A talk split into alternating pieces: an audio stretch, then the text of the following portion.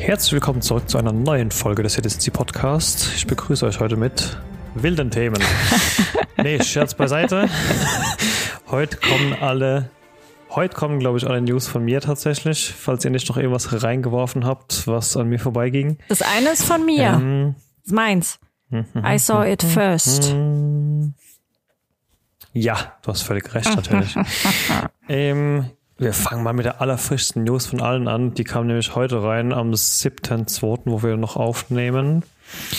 Ähm, Dexter soll bei Paramount Plus, das New Blood Fortsetzung, wohl so gut gelaufen sein, was ich jetzt persönlich nicht zu 100% überschreiben würde. Ich meine, es war vielleicht das bessere Ende, aber so die super geilste Serie war es jetzt auch nicht. Aber soll wohl so gut gelaufen sein, dass die guten Herrschaften sich direkt drei Spin-offs und Prequels gönnen wollen.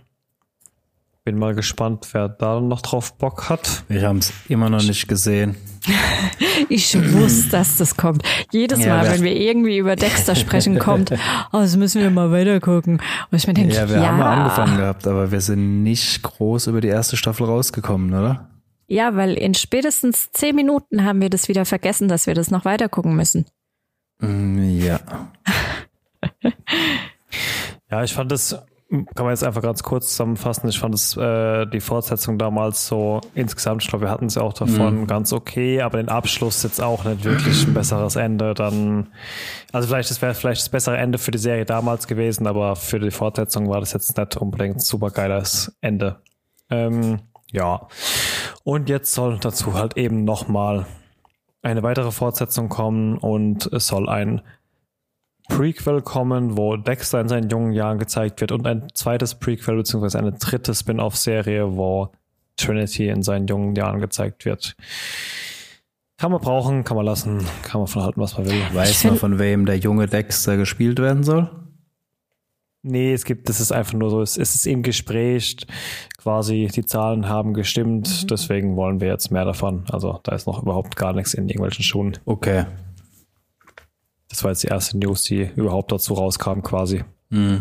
Ich finde es so mega spannend irgendwie oder also nicht, nicht wirklich spannend. Ich finde es irgendwie total irre. Das, wir haben ja die letzten Jahre immer mal wieder darüber gesprochen, ah, voll die Spin-off-Flut und da ein Spin-off und da ein Spin-off und da ein Spin-off und da ein Spin-off. Aber so realistisch gesehen kann ich mich jetzt an zwei Spin-offs erinnern, die jetzt auch im Endeffekt wirklich rauskamen. Das war einmal das Better Call Saul Spin-off, wo wir mal ganz ehrlich sind, das ist eine super Serie.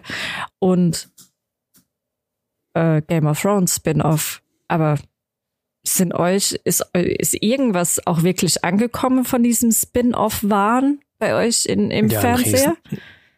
Ein Riesenberg doch, oder? Also ich meine, wie es immer ist, wenn du mich nach drei Beispielen fragst, kann ich nicht ein einziges nennen. Ähm, Doom Patrol von Titans zum Beispiel. Ist, ich meine, da gab es sogar diese, diese ganze Methodik des Backdoor-Pilots, hieß es, also wo du quasi nicht nachdem eine Serie fertig ist, eine andere Serie erst startest, sondern schon eine spezielle Folge in einer bestehenden Serie machst, die dann als Backdoor-Pilot für eine andere Serie gilt. Also du stellst was ist ich so, stell dir vor, Mandalorian wäre erst ein, ah nee, äh, Boba Fett und Mandalorian ist ein super geiles Beispiel. Ja, ne? Da hast stimmt, du zum Beispiel stimmt. noch eins. Aber ist, Du hast eine Folge, wo ein bekannter oder ein neuer Charakter eingeführt wird, der hauptsächlich diese Folge bekommt. Und das ist eigentlich quasi sein Vorstellungspilot, auf dessen Basis er dann halt eben eine neue Serie bekommt. Aber das war nicht wirklich ein Spin-off. Es war jetzt nicht dieses klassische Spin-off, wo wir uns bis, bis vor kurzem noch dachten, Alter, jetzt reicht's aber mal mit Spin-offs. Äh, siehe The Walk, ja okay, The Walking Dead, da gab's schon ein paar Spin-offs. Zum Beispiel. Ja. Also ich glaube, je weiter wir suchen, desto mehr finden wir da auch. Ja, ja. Gab schon einiges auf jeden Fall. Aber irgendwie anscheinend Dann- auch nicht so wirklich Ist- was, was, was im, im Kopf bleibt, bis auf Better Call Saul und Es House wurde auch viel angekündigt, dann halt nie gezeigt. Also von, von, von The Hundred sollte auch was kommen. Da gab es ja auch einen Backdoor-Pilot in der letzten Staffel, von wo sie unter der Erde waren und dann gezeigt haben, wie eigentlich diese ganze Sprache entstanden ist und so, wo man diesen Mhm. Original Tribe da gesehen hat, die hätte ja eigentlich quasi kurz nach dem Zusammenbruch der Menschheit hätte ein Spin-off kommen sollen und ja, es gab auch viel, was dann nie umgesetzt wurde, das stimmt.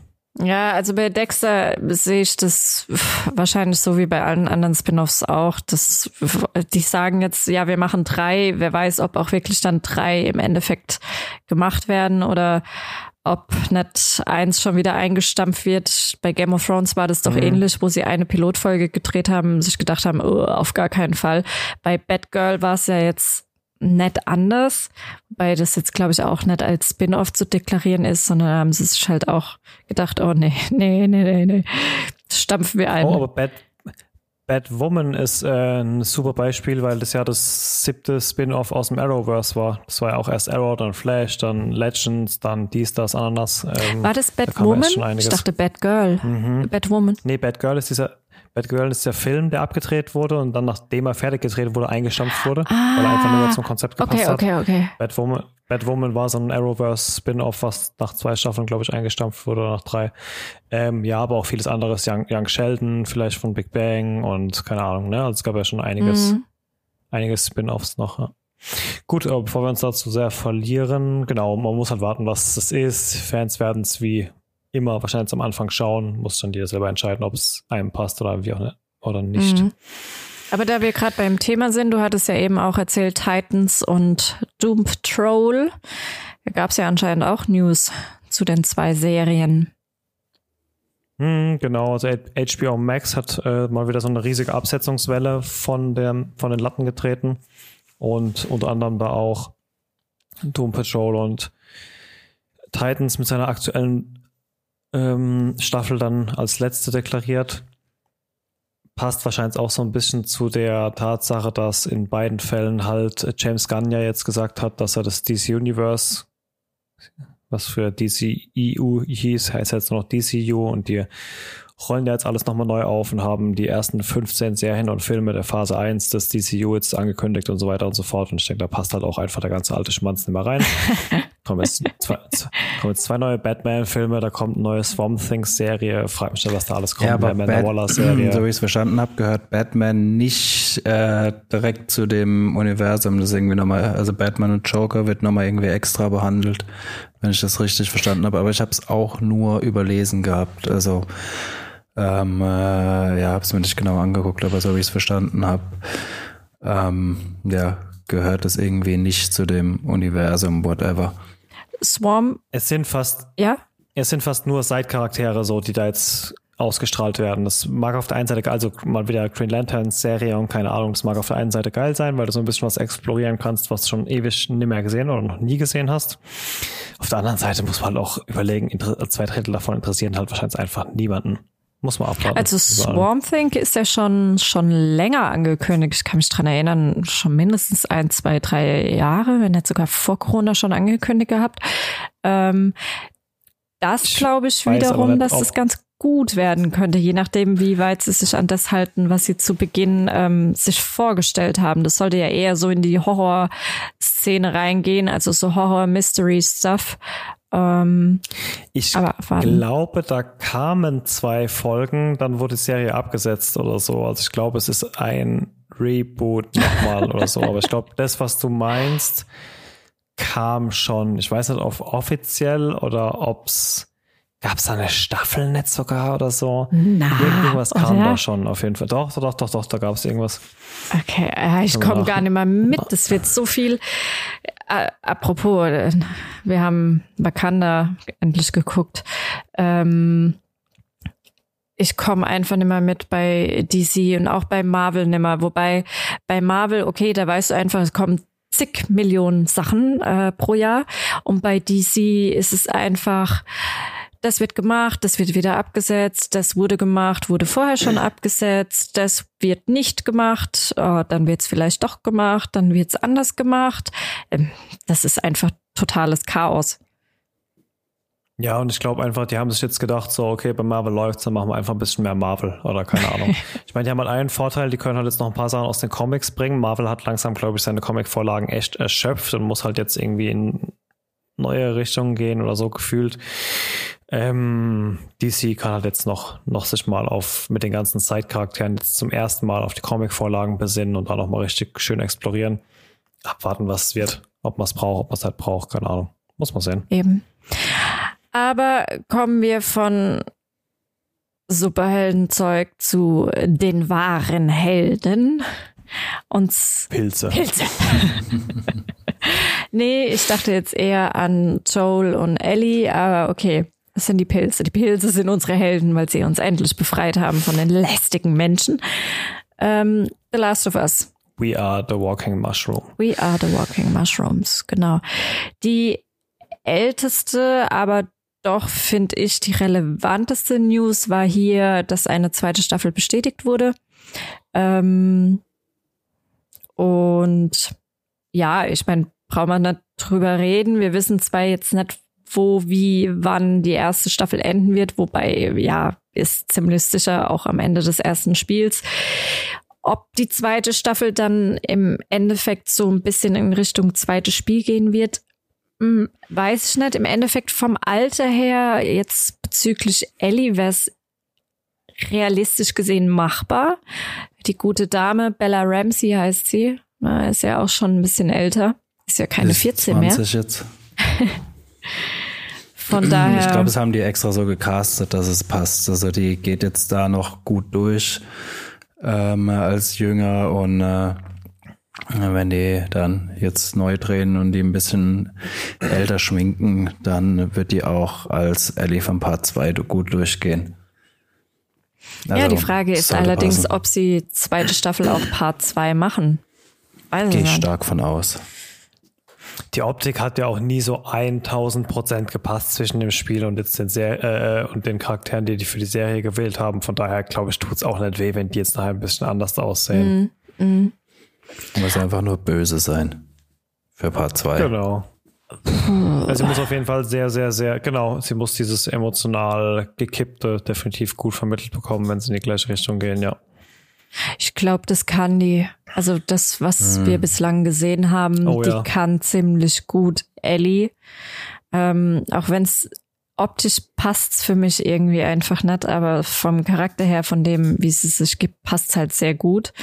Und schade, dass der Nico mich so krass gespoilert hat und mir gesagt hat, äh, weißt du, wie alt die ist? Ähm, sonst wäre ich niemals auf die Idee gekommen, dass sie schon 20 ist. Also ich kaufe der das ab, dass die ein Teenie ist. Ja, das funktioniert tatsächlich ganz gut. Aber die The Last of Us, da haben wir noch eine News. Ähm, nächste Woche ist Super Bowl. Nächste Woche ist Super Bowl, ne? Und beziehungsweise Sonntag. Sonntag auf Montag. Ja, zu der Zeit, wo halt normalerweise die Folge ausgestrahlt werden würde. Genau. Ja. Dementsprechend bekommen wir The Last of Us schon ein bisschen früher. Das heißt, wir müssen nicht bis Montag warten, sondern am Samstag wird's veröffentlicht. Weiß einer von euch, ob das auch auf Sky dann dementsprechend früher vorhanden sein wird? Kommt ihr dann Samstag in den USA und Sonntag bei uns oder? Samstag bei uns. Also normalerweise die HBO-Serien, die ähm, äh, was ist es immer, 8 oder 9, 8, 9, 7, 8 Central oder sowas werden die immer veröffentlicht, sonntags. 8, 9 Central, also Central ist eins später. Genau, das ist bei uns 3 Uhr nachts. Hm. Und von daher gehe ich davon aus, dass sie, wenn Sky die ähm, gleichzeitig mit, mit dem US-Release veröffentlicht, dann müsste die Son Samstag auf Sonntagnacht kommen. Um drei. Okay. 11. Februar 2023 ab 4 Uhr morgens. Äh. Genau, Samstagmorgens. Also wenn du Samstag aufstehst, kannst du direkt schauen. Das ist sehr schön.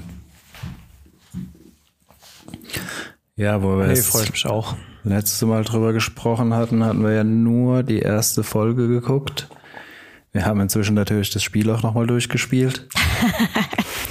ich hatte es auch vor, dadurch, dadurch, dass ich meinen, kurz für die Hörer, wir mussten umziehen während, wegen einem Wasserschaden bei uns in der ursprünglichen Wohnung. Das heißt, ich bin gerade in so einer Übergangswohnung und hier ist leider keine Playstation. Ich hätte es auch so gerne einfach nochmal gespielt. Habt ihr die in der alten Wohnung gelassen oder was? Ja, ich wollte einfach nicht alles mitnehmen. Ich habe meine Gitarre mitgenommen, ich habe mein Keyboard mitgenommen und so weiter und äh, zwei, drei Laptops, hier den großen Monitor, irgendwo musste ich den Cut machen. so Und wie gesagt, hier ist nicht mal ein gescheiter Fernseher. Also irgendwo habe ich dann gesagt, bei irgendeinem Bereich müssen wir jetzt den Cut machen und da ist der leider Gaming für die zwei Morde rausgefallen. Ja. Aber ja. Lange Schweigen. ich verstehe dich nicht. Ich kündige hiermit die Freundschaft. Aber ihr seid, ich überhöre das mal, aber ihr seid auf jeden Fall nochmal zu einem Re, bei der Serie sagt man Rewatch, wie sagt man bei der Serie, Rerun. zu einer neuen Runde des Spiels. Rerun, danke. Ich hätte jetzt Rezock gesagt, finde ich besser, aber genau. Rerun genau. ist, glaube ich, der. Ihr seid nochmal zu einem erneuten Zocken, Zucken gekommen, genau. Ähm, wie nahe sind bisher die Hauptdinge der Serie an dem Spiel? Also ich meine, klar, die Folge 3, die ja wie erwartet kontrovers diskutiert wird online, äh, hat sich sehr viel künstlerische Freiheit genommen, den Hintergrund von Frank und Bill zu explorieren. Ähm, abgesehen davon ähm, sind aber die meisten Szenen doch schon teilweise echt Picture, Picture, also Picture bei Picture Remakes. So die letzte Folge jetzt, wo sie mit diesem Auto in dieses Haus reinrasen, das war ja, glaube ich, genauso der Abschluss von der Cutscene bei dem Spiel, wenn ich mich richtig erinnere. Ja, ja genau. Also es ist schon vieles sehr nah. Also sie machen teilweise schon Sachen anders. Sie ähm, erklären Sachen anders. Also jetzt zum Beispiel in Folge 3, also das war ja ganz anders. Ich glaube, da wurde nur in einem Nebensatz mal erwähnt, dass der meint, äh, mein Partner Frank ist gerade gestorben oder irgendwie sowas. Der ist abgehauen. Das ähm, Du, du findest diese ganzen, also wer sich die Mühe macht und einer von diesen Zockern ist, der sich auch diese ganzen Briefe und Dokumente durchliest, da ist ein Brief dabei gewesen von diesem Frank. Den findet man in dem Bereich, wo man mit Bill unterwegs ist. Und ähm, irgendwas geschrieben von wegen äh, kein Bock mehr, keine Ahnung. Ich glaube, der ist abgehauen im Spiel. Der ist, glaube ich, gar nicht gestorben. In dem hat es irgendwann, das haben sie in der, in der äh, Serie auch so ein bisschen angeteasert, dass es ihm mal zwischendurch gereicht hat, dass der eigentlich an dem Punkt, wo die Serie dieses Spiel gemacht hat, mit mir reicht, dass du keine Freundschaften schließen willst, dass du dich einfach nur 20 Jahre hier weiterhin einbunkern willst. Das soll, glaube ich, so der Moment gewesen sein in dem Spiel, wo der andere Charakter dann abgehauen mhm. ist, wo sie in der Serie dann nochmal noch mal die Kurve bekommen haben, mhm. sich halt irgendwo so in der Mitte zu treffen genau. quasi. Aber das war, glaube ich, auch so der Streitpunkt, nach dem, was ich nachgelesen habe. Die sollen sich nicht so anstellen. also, äh, sind wir mal ganz ehrlich, die Serie. Ich will die Diskussion überhaupt gar nicht eröffnen, nee. weil ich ihm ganz keine Plattform geben will. Ich fand das eine unglaublich starke Erkundung von Charakteren, ja. von denen ich in den Spielen nichts gewusst hatte, gar nicht gewusst hatte, dass ich von denen mehr wissen will. Ich fand es fast mit die stärkste Folge der mhm. ganzen Serie bisher es wurden ja schon vorgeschlagen, dafür Grammys und irgendwas zu machen. Man kann sich auf einem ganz nüchternen Level darüber unterhalten, dass es dem Voranschreiten der Serie vielleicht nicht wirklich was gebracht hat, aber aus was bestehen denn Serien? Serien sind einfach Thema plus GZSZ, sei es jetzt Zombies plus GZSZ oder Drachen plus GZSZ, das ist immer GZSZ dabei. Nehmt so hin, wenn das euch nicht passt, guckt keine Serien und da habt ihr halt jetzt einfach mal einen Drama-Part gehabt, der sich halt einfach mit zwei Charakteren und deren Drama auseinandergesetzt hat und ich fand es super geil umgesetzt. Ich auch. Also ich finde auch ganz ehrlich, das war schon ziemlich wichtig für die Serie. Für das Spiel hätte ich ähm, diese Auseinandersetzung nicht gebraucht, weil du auch beim Spiel viel mehr Zeit hast, um, um die Charaktere auszudifferenzieren. Auch so ein Joel, was da dahinter steckt, was der schon miterlebt hat, warum der überhaupt mit diesem äh, Bill was zu tun hatte, ob da Feindschaft, äh, Business oder keine Ahnung, was da drin da, da, dahinter steckt. Also dementsprechend fand ich das schon, es war zuträglich für die Serie an sich und für unterschiedliche Hintergrundstories, wo auch Joel und Tess dazu gehört, weil mir war vorher nicht bewusst, dass Joel und Tess, klar, die hatten was miteinander, das, das war eindeutig, aber dass es fast schon irgendwie so ein bisschen, dass es mehr war als, ah ja, wir haben halt ein bisschen was miteinander, ne, das war ja schon eher partnerschaftsmäßig. Das war mir vorher auch nicht so bewusst und ich finde ganz ehrlich und da gehe ich total d'accord mit allen möglichen Rezensionen von USA bis keine Ahnung, die ich gelesen habe. Das ist für mich eine Folge gewesen. Das ist volle Punktzahl. Die, die hatte alles. Ja, definitiv. Es ist, ich habe ja von Anfang an gesagt, das Einzige, was mich vor der Serie so ein bisschen kraut ist, was, was machen sie genauso wie in der Serie und was machen sie anders? Mhm. Weil sie dürfen nicht zu weit weg bei einer Serie, die nur auf ihren, auf, auf der Story basiert. Im Endeffekt, wie Nico gesagt hat, das Gameplay ist gut, aber ist nicht der Wahnsinn. Von daher ist die Story das Beste an diesem Game eigentlich im Endeffekt und dieses emotionale Chaos, was da entsteht. Und das umzusetzen, wir haben es schon hundertmal gesagt, du darfst nicht zu weit weg, du darfst aber auch nicht nur kopieren und die machen das bisher.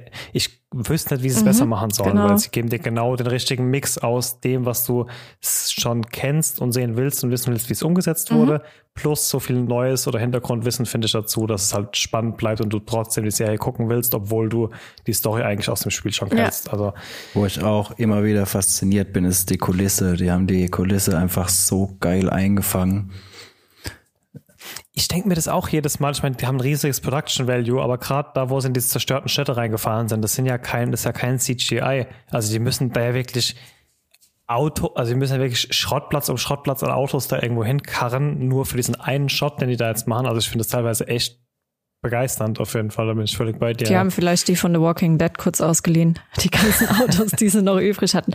Aber es stimmt schon, also ich bin da ganz bei dir. Ich hatte am Anfang auch extrem Schiss, weil ich mir einerseits dachte, ey, ich will eigentlich eine Serie, ich will keine Kopie vom Spiel, aber irgendwie dürfen sie auch nicht so krass was Neues machen, sonst habe ich da keinen Bock mehr drauf und dann finde ich es nicht gut, weil es zu weit weg geht. Und diesen Mittelweg, den sie mir da liefern, ähm, ich finde es schade, dass wir hier zu dritt sitzen und jeder von uns das Spiel kennt und auch jeder von uns das Spiel total gefeiert hat. Aber ähm, für mich als diejenige, die, die das Spiel gespielt hat und das Spiel liebt, die haben die perfekte Serie für mich gemacht und gerade so das richtige Function an Easter Eggs oder auch wirklich ähm, die gleichen Einstellungen, die gleichen Szenen, die gleichen Sätze, die gesprochen werden, ähm, reingebracht. Das, also, ja, also ich wüsste nicht, wie sie es hätten besser machen können. Und das, was sie dazu dichten, in Anführungszeichen, oder das, was sie anders machen, das machen sie perfekt. Und das machen sie auf, auf, einer, auf einem Qualitätslevel, das kenne ich so wirklich nur von den absoluten bombastischsten Serien, die wir in den letzten Jahren haben, von Game of Thrones Breaking Bad und keine Ahnung was.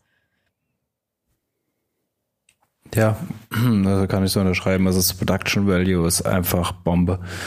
Also da kann man wirklich nichts meckern. Also auch nicht nur das Production, äh, äh Production Value, auch, also ich finde auch den Cast saugeil. Ich finde Bella Ramsey spielt saugeil, Pedro Pascal spielt saugeil.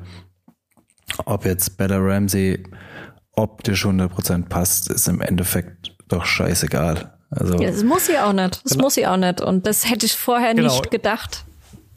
Genau so ist es bei mir auch. Also ich meine, im Endeffekt für mich ist es für mich 70 Prozent von dem Spiel und genau dadurch ist es perfekt als Serie. Und dementsprechend muss auch keiner von den Charakteren sich exakt so verhalten wie die Spielcharaktere oder exakt so reden oder exakt so aussehen, sondern es ist genau dieses kleine Stück weg, dass es was eigenes ist, aber nah genug dran, um. Ja, genau deshalb ähm, sollten die zwei ja auch das Spiel nicht spielen vorher. Also die sollten sich ja kein Gameplay angucken und das Spiel nicht spielen.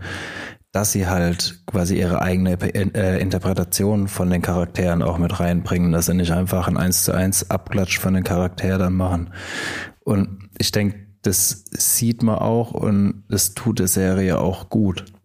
Als ob die vorher nicht gelinst haben. Jetzt sind wir mal ehrlich, egal wie viele Millionen. Hat, ja, Bella Ramsey hat gesagt, sie hat mal äh, ah, ja. heimlich kurz reingeguckt, aber Petro Pascal, der ist ja eh kein Zocker, soweit man weiß. Ähm, weiß ich nicht. Aber der hat es wahrscheinlich eine, einfach nur vergessen, weil er wieder ja, zu viel genau, Ambien ge ja. gefressen hat oder so. ja. Weiß nicht, ob du die Story gehört hast, Sven. Mm, ja. Hab's gelesen irgendwo. Aber also, ja. Ja, also, also sollte man die Story auch erzählen. Vielleicht hat sie nicht jeder mitgekriegt, wenn wir sie so. schon so teasern. Ähm, ja, Petro Pascal, ich weiß nicht, ich glaube, das war letztes, vorletztes Wochenende wieder bei irgendeiner, ähm, es war, glaube ich, nicht Saturday Night Live. Ich bin mir nicht sicher, ob es bei Jimmy Kimmel war.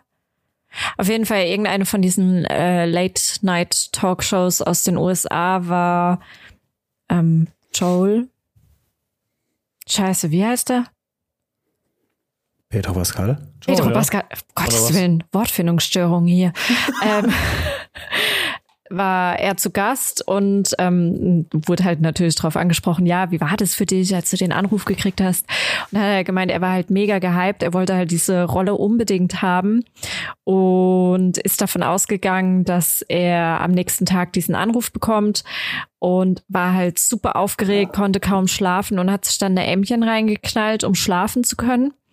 Und anscheinend war es so, dass nachdem er diese Ämmchen sich reingeknallt hat, er doch noch am gleichen Tag den Anruf bekommen hat. Und am nächsten Morgen ist er aufgewacht und hatte das vergessen gehabt, dass er diesen Anruf bekommen hat mit der Zusage, dass er Joel spielen darf. Und war dann immer noch total aufgeregt und nervös und hat sich die ganze Zeit gefragt, ah, wann, wann, wann kriege ich denn endlich den Anruf? Um Gottes Willen, warum melden die sich nicht, bis er dann irgendwann diese, die ganzen Gratulations äh, Wünsche und Glückwünsche und alles bekommen hat und er dann gemerkt hat, ah ja, okay, äh, ich habe die Rolle schon bekommen und ich hatte mit denen auch schon telefoniert, ich habe es nur halt vergessen. Aber kann immer vorkommen. Ja, nehmt keine Drogen, Leute. Oder Schlafmittel. Zumindest nicht zu viel. Okay, also wir sind weiterhin begeistert. Ähm, bin mal gespannt. Jetzt haben wir noch fünf Folgen vor uns, glaube ich. Ja, und das komplette zweite Spiel noch. Also, ja. ja, gut, aber also die, ich muss noch mal kurz, es gab diese eine Szene in der Turnhalle, wo der erste von diesen fetten Blobs kam und es gab diese eine Szene, wo Joel kopfüber hing. War eine davon nicht die mit Bill sogar? Waren beide ja. mit Bill. Ja. Ja, das war nicht Bill, das war nicht Bill, äh, ne? Aber von der Erzählstruktur her, beziehungsweise von der Fortschritt der Story her, sind wir doch im Spiel noch längst nicht durch die Hälfte durch jetzt, oder? Mm, wir sind fast bei der Hälfte. Wir treffen jetzt, also wir haben ja jetzt in der letzten Folge der Serie, treffen wir am Ende, kriegen wir die Knarren an den Kopf gehalten. Von, in der Serie ist noch nicht klar, wer das ist. Die Zocker wissen, wer das ist. Die zwei kennen wir nämlich aus dem Spiel. Die treffen wir nämlich auch im Spiel. Ähm, das müsste, glaube ich, fast exakt die Hälfte sein. Ja, nicht ganz. Jetzt kommt erstmal, ich bin mir gespannt, ob sie es in der Serie auch in die Jahreszeiten aufteilen. Also die nächste Folge müsste jetzt eigentlich Ende Sommer sein oder schon, nee, müsste schon Herbst sein. Wir sind schon ja, im also Herbst mit den beiden, an, ja. wie weit sie gehen. Also jetzt quasi im Spiel ist quasi die Storyline mit den zwei Charakteren, die jetzt aufgetaucht sind, ist quasi die letzte Storyline im Sommer und dann fängt der Herbst an. Und ja. äh, Herbst und Winter sind nicht sonderlich lang im Spiel. Die mhm. gehen relativ kurz und dann äh, Frühling, also ja, nicht ganz die Hälfte. Also sagen wir, nach Ende der nächsten Folge könnte ungefähr die Hälfte sein. Kommt darauf an, wie weit die ja, also gehen jetzt in der Folge. Also kann es aber tatsächlich sein, dass wir uns an die Timeline von einer Staffel ein, ein ich dachte nämlich eigentlich ziehen es länger hinaus, was auch keiner gewollt hätte, aber also nee. ihr meint, die halten sich so ein bisschen an die, an die Timeline. Also bis jetzt ist es quasi, wenn du so die Ereignisse im Spiel betrachtest, relativ nachvollziehbar, wie sie es machen. Also wenn du so alle großen Stops im Spiel nachziehst, äh, nachzählst, kommst du, glaube ich, auf sechs oder sieben Stops. Das heißt, sie müssen bei zwei oder drei, äh, bei zwei Stops müssen sie halt dann zwei Folgen draus machen. Das passt eigentlich ganz gut. Nee, die müssen noch keine zwei Folgen draus machen. Bei manchen, Stops, also zum Beispiel jetzt ähm, Salt Lake City, nee, was doch, Salt Lake ist es, wo sie jetzt sind. Das zähle ich als ein Stop. Wir sind in Kansas. Oder Kansas, genau, Kansas City. Das zähle ich als ein Stop. Also da machen sie jetzt ja auch zwei Folgen draus aus Kansas. Ja, definitiv, weil da haben wir jetzt noch diese, diese Bande um Rose von Two and a Half Men. Ne, mhm. Genau, also ich gehe davon aus, dass ähm, die Storyline mit den mit der Bande von Rose, nennen wir es mal, jetzt in einer Folge abgehandelt wird. Und dann. Aber selbst dann wären es ja schon zwei gewesen. Wie Nico meint. Ja, aber die haben relativ viel ausgelassen. Ich meine, ja, das die, stimmt. Die, Wie gesagt, die ganzen Sachen, was ich ja jetzt gerade aufgezählt habe, auch mit der Turnhalle mhm. und sowas, ne? Sie lassen halt viel von den Kämpfen im Spiel aus. Ja, das wird ja auch gar keinen Sinn machen. Genau. Also ich meine, ich glaube, ich glaube, das ist vielleicht auch einer der wenigen Sachen, die halt wirklich diese Hardcore-Zocker so ein bisschen zu äh, ähm, bemängeln haben, dass die halt gern mehr von dieser Zombie-Action gehabt hätten, aber nur dieses Rumgeballer, das wäre halt einfach eine komplett andere Serie gewesen dann, ne? Das wäre halt nicht das Level gewesen. Zombie-Action kommt ja, also das hast du ja in der, im Spiel auch nicht so extrem. Ich hatte das auch ganz anders in Erinnerung, dachte auch, oh, die ganze Zeit Zombie-Action. Aber es Nö, ist es gar nicht. Viel. Im zweiten noch viel weniger. Gut, es, ist ja, es ist ja wie diese alle Third-Person-Actions. Du hast halt immer so drei bis vier Elemente und balancierst sie halt relativ genau aus. Ne? Du hast einmal Sneak, einmal Action, einmal Klettern und irgendwas und dann halt Story-Cutscenes so. Manchmal, nachdem was für ein Spiel ist, hast du halt noch diese, ich sammle jetzt irgendwo halt irgendeinen Shit auf, mit dem ich meine Skills erweitern kann und, ne, und das muss ja alles irgendwie auch balanciert werden. Loot, Loot, Loot, Loot, Loot. Ja. naja. Gut, gut. Aber wir haben vor langer, langer Zeit, ohne uns anzukündigen, die perfekte Brücke ja schon geschlagen von News auf was haben wir gesehen und gespielt. Ähm, genau, bevor wir noch mehr Zeit mit Last of Us rauben. Wir hören raus, finden es alle geil, sind gespannt, wie es weitergeht. Gespart. Und wir werden Spannend, nächste Folge mit Sicherheit wieder drüber reden. Definitiv, ja. Ich freue mich drauf. Wir haben aber noch ganz anderes Zeug gesehen die letzten Wochen. Und zwar zum Beispiel habe ich es letzte Woche mal wieder ins Kino geschafft und habe mir kurzerhand Babylon reingepresst, der völlig zu Unrecht in einem der kleinsten Seele dieses, ah, okay, einem der mittelkleinen Seele dieses Kinos lief, obwohl er noch gar nicht so arg lange läuft. Das ist aber auch ein Film, der so ein bisschen kontrovers irgendwie bewertet wird. Entweder Leute sind komplett aus dem Häuschen oder finden ihn richtig scheiße. Also ich glaube, so einen wirklichen Mittelweg gibt's da nicht was ich aber auch nachvollziehen kann. Der Film ist einfach extrem, extrem. Ja, der Film ist extrem, extrem. Und ich stotter nicht. Ich meine es wirklich Extrem so. was? Ähm, gut oder schlecht? Ne, extrem, extrem einfach. Also ich fand ihn gut, ich fand ihn sehr gut auf jeden Fall. Ich würde auf jeden Fall empfehlen, sich in dem Kino anzuschauen, wenn man so solche Filme mag. Ähm, die Grundstory ist einfach, wir beginnen kurz vor, wir beginnen während der Stumm, Stummfilmzeit kurz vor der Erfindung des Tonfilms und haben als Hauptcharaktere drei Personen. Eine davon ist quasi von MGM, also Meyer Studios hier, ähm, der größte Verkaufsschlager, also der, der eine Star, der in jedem Film zieht quasi, ähm, gespielt von Brad Pitt und zwei andere Personen, die sich Anfang des Films auf einer Party kennenlernen und deren beider großer Wunsch es ist, von ihrem Status als Nobody ähm, irgendwie mal an ein Filmset zu kommen und vielleicht auch sogar erfolgreich zu werden, in welcher Art auch immer. Das erinnert ähm, mich ein bisschen genau. an die Hollywood-Serie, die hieß doch Hollywood. Sagt mir nichts. Nico, kannst du dich an die erinnern? Das war ja auch Zeiten des Stummfilms Anfang. Meinst du Mank? Nee, ich meine nicht Mank. Mank war, äh, ja, die, die, die, das war ein Film. Ich meine die Serie dann Hollywood. Dann hat es mich so, so ein bisschen erinnert, wie er es davon erzählt hat von Mank, als halt auch so ein bisschen so ein Metafilm. Das ist halt ein Film über Filme mhm. im Endeffekt. Nee, egal. Ja, nee, war auf jeden Fall die gleiche. Epoche. Da hat der Sheldon-Schauspieler ähm, mitgespielt. Eieiei, nee, das hieß. Oh, das hieß Hollywood. Ja, ich weiß, was du meinst, wo es auch um diese sexuellen Übergriffe ja. und so einen Scheiß ging. Hieß es Hollywood? Ja. ja, ich weiß auf jeden Fall, was du meinst. Ich dachte, es hieß irgendwie anders. Da war ja auch MTM ein großes Thema. Mal gespannt, wie es, wie er dir gefallen hat, weil ich mag Damien Chazelle eigentlich sehr gern. Der hat ja mit Whiplash auch schon so gut abgeliefert, hat ja noch einiges mehr gemacht. Also bis jetzt, der hat auch schon. Ja, da macht er auch diese Filme, die sich immer so ein bisschen anders anfühlen. Ne? Mhm. Also gerade Whiplash ist ein sehr gutes Beispiel auf jeden Fall.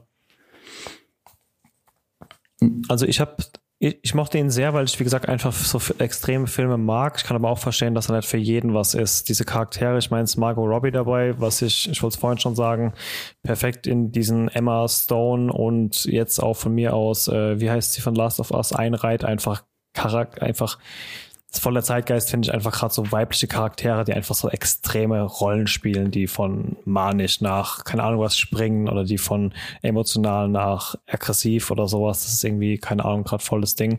Und äh, ich finde, wenige sind da gerade mehr am Vorbrechen als Margot Robbie oder Margot Robbie. Das ist eigentlich für mich so einer der, war auch die beste Besetzung für, für ähm, Harley Quinn und so Sachen. Und macht auch ihre Sache bei Babylon einfach perfekt. Das ist halt ein Film über exzentrische Charaktere, die von diversen Süchten geplagt oder einfach nur von dem Rausch des Erfolgs sich verziehen lassen und halt teilweise wirklich, du siehst halt über 30, 35 Jahre lang hinweg ihren Aufstieg, während du die Veränderung des Kinos miterlebst in diesem Film und siehst halt, was es mit den Charakteren macht. Natürlich alles cineastisch aufgeblasen und so weiter. Ähm, es ist aber auf jeden Fall, ich fand es einen genialen Film. Er geht, er geht drei Stunden, etwas über drei Stunden und ich habe ich kann mich an keine fünf Minuten erinnern, wo ich mir dachte, jetzt ist aber langweilig oder jetzt wird mir langweilig oder ich bräuchte mal eine Pause oder irgendwas. Also der ballert halt wirklich drei Stunden durch und danach brauchst du auch keine Minute länger, aber für die drei Stunden unterhält er dich echt verdammt gut, finde ich. Also bist okay. du als Zuschauer selbst auch so in einem Rausch drin? Ja, auf jeden mhm. Fall. Es ist so. Und das, das, das nicht mal durch so einen künstlichen, wie es jetzt bei Crank oder wie es jetzt bei, bei oh, wie hieß dieser Film hier, wo sie dauernd irgendwas auf Social gepostet haben und dann, keine Ahnung, also diese ganzen Filme, die das so ein bisschen mit deinem Adrenalin spielen, klar ist der auch teilweise so, aber eben nicht nur, also der hat auch einfach andere Phasen, wo es dann sehr emotional wird oder wo es zwischenmenschlich, keine Ahnung, nicht nur emotional, sondern auch in andere Richtungen einfach sich entwickelt ähm, und immer nimmt sich der Film eigentlich gut mit und ja, ich finde, das ist eine gute Reise auf jeden Fall. Aber er ist halt anders. Also ich meine, er fängt halt auch an irgendwie mit extrem viel visuellem Fäkalhumor, was bestimmt auch nicht für jeden was ist. Also wenn ich mir in den ersten fünf Minuten schon angucken muss, wie irgendeiner angepisst und fünf Minuten später angeschissen wird und so, dann verstehe ich auch, dass da vielleicht irgendwie nach zwei Minuten die ersten Chance im Kino gehen. Aber er bleibt auch nicht auf diesem Level. Level. Also ich weiß auch, ich fand den Einstieg ein bisschen anstrengend, aber vielleicht will der Film genau die Leute rausschmeißen, die für die es gar nichts ist und die, die es durchhalten, kriegen danach halt das, was sie wollen. Ich weiß nicht, keine Ahnung. Also, ja. Naja, aber nee, Whiplash aber war für einen Einstieg auch schwierig. Ja, also ich fand den wirklich überraschend gut. Ich, hab, ich wusste gar nicht, auf was ich mich einlasse. Ich wusste einfach nur, dass ich mir einen Film mit sehr gemischten Kritiken anschauen werde. Und äh, ich fand ihn extrem, extrem gut eigentlich, ja. Naja, muss ich mir auch unbedingt noch angucken, aber ich sehe gerade, ist leider ein Paramount-Film. Da muss man sich doch irgendwann nochmal Paramount Plus klicken, so wie es aussieht. Ich würde mir allein tatsächlich für, für dieses Meta-Thema, einfach für dieses Meta-Thema, es geht um Filme, mich vielleicht wirklich ins Kino setzen, wenn es nur ein kleines Kino ist, weil es gibt wirklich Momente, wo das, wo diese Story so auf eine Metaschiene gezogen wird, dass irgendwie du so ein bisschen als Mensch, der im Kino sitzt, wenn er dann im Kino sitzt, so ein bisschen mit in diesen Film reingeholt wird mhm. gegen Ende. Und das funktioniert halt irgendwie dann doch nur, wenn du im Kino bist. So wie, ich, wisst ihr noch bei Simpsons, der Simpsons am Anfang der Film, dieser erste Opening Gag, wo Homer Simpson dann irgendwie so meinte, alles sind hier im Kino totale Versager und besonders du und dann so irgendwie durch die Leinwand auf die Zuschauer zeigt. Das sind halt Gags, die funktionieren halt nur, wenn du im Kino sitzt, mhm. im Endeffekt. Mhm. Ob der Gag einem jetzt 32 Euro plus Popcorn wert ist, keine Ahnung, aber das muss jeder selbst, selbst entscheiden.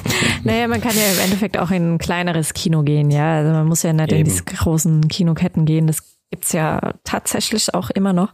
Aber ähm, ja, ich hätte, ich hätte auf jeden Fall auch Lust auf den Film, einfach weil ich auch die Epoche so mega spannend finde. Alles, was mit die goldenen Jahre von Hollywood zu tun hat, die ja im Endeffekt, wie man bekanntlich weiß, äh, ähm, ja, echt übel ja, war. War. ja. ja, das hat was, was der Film zu 70 Prozent besteht der Film genau aus der Darstellung dieses Themas mhm. im Endeffekt. Ja. Von daher. Schau es dir an, wenn du auf so, also wenn du auf den Stil Bock hast, dann ist es, glaube ich, genau der richtige Film für dich. Ja, ich finde aber halt auch Margot Robbie kann man sich halt auch, ich freue mich auch mega auf den Barbie-Film, ähm, weil ich mir die einfach echt gerne angucke und die hat bislang immer gut abgeliefert. Und ich glaube auch, dass der Barbie-Film gut wird. ihr lacht, habt ihr den Trailer gesehen? Teaser? Nee, also ich würde würd, also ich würd dafür, glaube ich, nicht ins Kino, aber ich würde mir tatsächlich auch anschauen, wenn er irgendwo mal ähm, dann auf dem Streamer oder so läuft, würde ich tatsächlich nicht von der von der TV-Kante stoßen. Also der Teaser war total witzig. Das war ja ähm, wie 2001 Odyssey gemacht, der Teaser. Aber naja, es bleibt abzuwarten. Ich kannte auch ähm, Diego Calva, der ist ja, glaube ich, auch tatsächlich einigen im Begriff, aber ich kannte den tatsächlich vor dem Film. Ich hätte ihn jetzt mit nicht viel verbunden. Ähm, ich glaube, der hat davor, also bei Narcos hat er wohl bei dieser Spin-off-Serie von Narcos, Thema Spin-offs von vorhin, hat er wohl mitgemacht. Ansonsten hat er dafür davor, glaube ich, nur eigentlich ausschließlich in südamerikanischen Film mitgespielt und der ist eben jetzt neben Brad Pitt und Margot Robbie einer der drei Hauptcharaktere in diesem Film und das ist halt auch ein Ensemble, in das du reingeschmissen wirst, in, mit dem du erstmal klarkommen musst und der macht seine Sache auch so geil, ey, der hat seine Entwicklung und am Anfang liebst du ihn und dann wird er immer mehr so, keine Ahnung, bläst er sich in seinem eigenen, in seinem eigenen Erfolg auf und so. Schon genial gemacht teilweise. Klingt auch auf jeden Fall sehr gut. Und vor allem spannend. Und was waren die Gründe für schlechte Kritiken? Also hat ich kann es dir gar nicht sagen. Ich, ich lese das ja nicht bis ins letzte Detail. Ich gucke mir dann alles mal halt nur an, wie denn generell so das Feedback war. Ich kann mir nur vorstellen, dass halt den meisten Leuten das vielleicht auch einfach zu extrem ist. Diese, also ich meine, die Leute, ich meine, warum, was sind die High-Selling-Movies bei uns heutzutage? Marvel und ne, die Leute wollen halt immer den gleichen Popcorn-Schmanz. Und ja. wenn dann halt mal, mal ein Film kommt, der so ein bisschen die Geister spaltet, dann macht der Film halt genau das, die Geister spalten und die Hälfte findet halt geil, weil es was anderes ist und die andere Hälfte denkt schon, was ist denn das für ein Müll? Ja, ja, hast du schon recht, wobei ein Film, wo jetzt der Untertitel im Rausch der Ekstase oder Rausch der Ekstase heißt, ähm, und dann sagt einer, ist mir zu extrem, denke ich mir, ja. Du musst ja nur mal den, den Trailer anschauen, damit du halbwegs weißt, um was es geht. Der macht es ja schon sehr, sehr klar. Also. Ja. Also der macht überhaupt gar nichts klar, um was es geht, aber der macht ungefähr klar, in was für eine Richtung wir uns bewegen. Eben. Alright, also Babylon gucken, The Last of Us gucken und Next gucken ist Hunters. Kommt Staffel 2. Staffel 2, genau. Ist es diese Nazi-Hunter-Serie yes. mit Ted Mosby? Ist das yes. Die erste Staffel ist schon Ewigkeiten her als wir die jetzt bei Amazon Prime Staffel 2, als wir die jetzt gesehen haben, dachte ich mir auch, hä? Wurde das nicht abgesetzt? Das ist nicht schon Ewigkeiten her. Und dann halt so langsam in den Hirnwindungen gekramt, okay, um was ging's nochmal? Dann haben wir die erste Folge von der zweiten Staffel geschaut und dann war klar, ah ja, okay, das war das mit den Nazi-Jägern. Ah, okay, so hat das geendet. Also du kommst relativ fix wieder rein.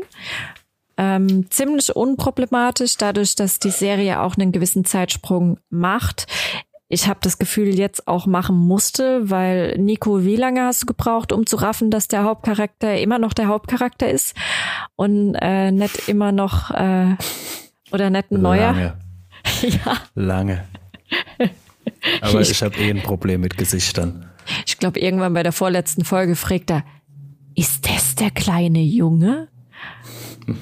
Und ja, der kleine Junge ist halt jetzt auch ein bisschen älter geworden. Naja, auf jeden Fall zweite Staffel. Lang, lang ist her. Die erste Staffel war bei uns gar nicht mal, also sie ist auf jeden Fall nicht durchgefallen. Konnte man sich mal angucken, weil es mal was anderes war, war ganz witzig, war ganz okay. Die zweite Staffel fand ich bombastisch. Ich fand die so gut. Ähm, leider ist es halt wirklich lange her, wo wir die erste Staffel geguckt haben. Deswegen so ein direkter Vergleich kann ich nicht ziehen, aber ich bin schon der Meinung, dass die zweite Staffel besser war als die erste. Viel, viel besser. Also sie steigt halt wieder in dieses Thema ein. Es gibt halt immer noch äh, gewisse Nazi-Verbindungen oder halt wirklich Nazis. Ähm, sind jetzt immer noch in den 70er Jahren und die werden gejagt, wobei wir bei der ersten Staffel relativ am Ende schon gezeigt bekommen haben, dass der Obernazi immer noch lebt und Hitler? Ja, keine Ahnung.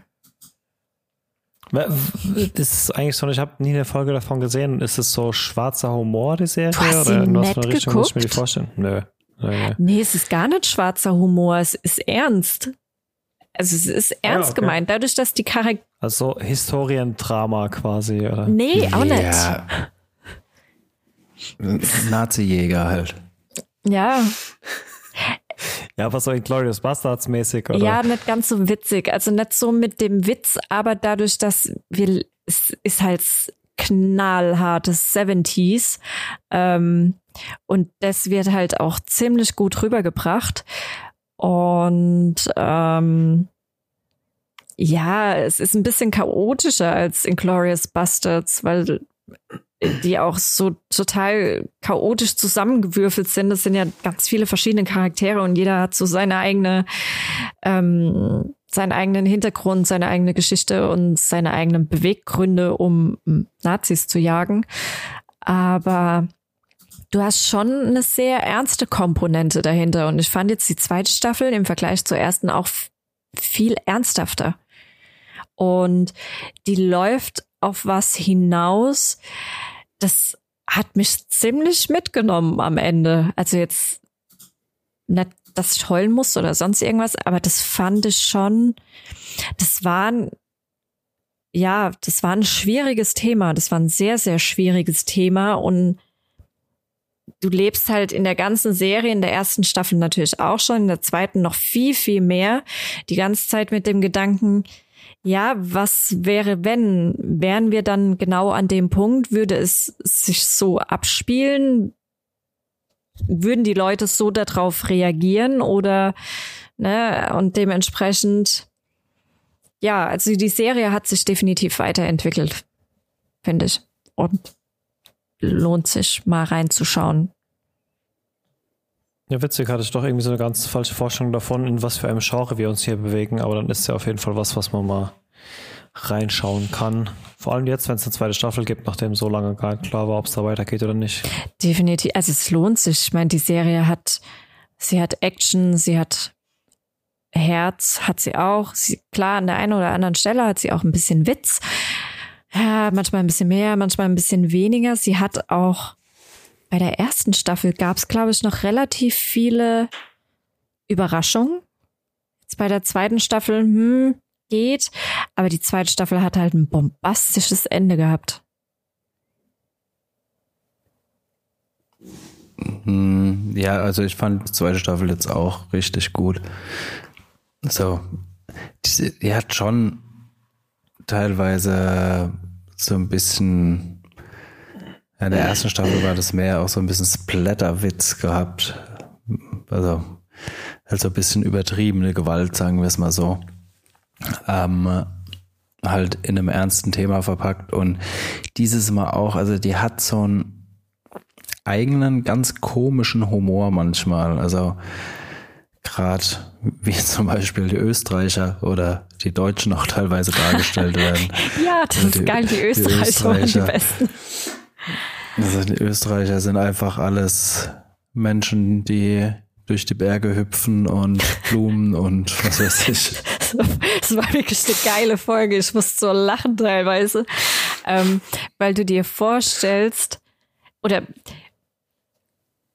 der Gedanke daran, war, glaube ich, jetzt nicht unbedingt, okay, wie klischeehaft können wir die Österreicher darstellen, sondern ähm, so ein bisschen auch, wie klischeehaft würden deutsche Nazis die Österreicher darstellen, so auf die Art und Weise, weil es ist ja das gelobte Land, so mehr oder weniger auch, ne? Und ähm, was da orientieren wir uns mal an Heidi und all den anderen Vorlagen. Genau so, genau so. Aber ähm, was mich von dieser Serie überzeugt hat, in Anführungszeichen überzeugt hat, ja, es ist jetzt keine super krasse, mega High-Value-Production-Serie, das ist es jetzt nicht, ne? Es ist definitiv eine Serie für mal zwischendurch, aber dafür ist sie ziemlich gut. Was mich von der Serie überzeugt hat allerdings, war die Tatsache, endlich mal ein eine US-amerikanische Serie über Nazis, die auch deutsche Leute casten. Dass wenn du als Deutscher das im Original Sound dir anhörst, du dir nicht denkst, never ever ist es jetzt ein Nazi, der die letzten 60 Jahre in Deutschland gelebt hat, dort aufgewachsen ist und äh, jetzt spricht er. Hallo, meine Freunde. genau so. Ja gut, das war bei Glorious Bastards ja eigentlich auch schon so, oder? Ja, da hattest du halt Diane Krüger. Ich meine, die ist halt Deutsche. Da hattest du doch diesen halben Cast aus äh, Sonntagmorgens schlechte Sat 1 äh, Comedy-Serien. Da war doch dieser Typ von Zack dabei und keine Echt? Ahnung, was noch alle. Da war einfach quer durch die Bank. Jeder, der, jeder deutsche B-Promi, der schon mal im Fernsehen gesehen war, war gefühlt im Cast dabei, oder? Ich kann mich nicht mehr dran erinnern. Es ist schon Ewigkeit näher, wo ich das letzte Mal den Film geguckt habe. Wir müssen mal wieder Inglourious Da müssen wir einen Rewatch machen. Ja. ja, auf jeden Fall. Aber naja, auf jeden Fall bei den Leuten, wo es dann wirklich wichtig war, da haben wir dann auch mal bei auf Original Sound umgestellt und haben uns dann gedacht, ja, dafür haben sie jemanden gecastet, der auch wirklich Deutsch spricht. Sehr also gut. da haben sie sich zumindest bei den wichtigen Charakteren haben sie sich wirklich Mühe gegeben. Ja, nice. Also definitiv auch mal eine Serie für, wenn die nächste Flaute ansteht, spätestens. Die würde dir, glaube ich, ganz gut gefallen. Ja, ich hatte damals schon überlegt, ob ich reinschaue, aber wie es immer ist, kamen noch 100 und andere, 100 und eine andere Sachen dazwischen. Aber ist gut zu wissen, dass man die ohne da auf Qualität hoffen zu müssen anschauen kann, weil sie doch schon ein gutes Prädikat von euch bekommen hat. Hunters auf Amazon, hast du ja, gesagt? Ja, ist eine ne? Amazon-Serie. Ist, glaube ich, eine Amazon. Originals, ne? Ich glaube auch, ja. Mhm.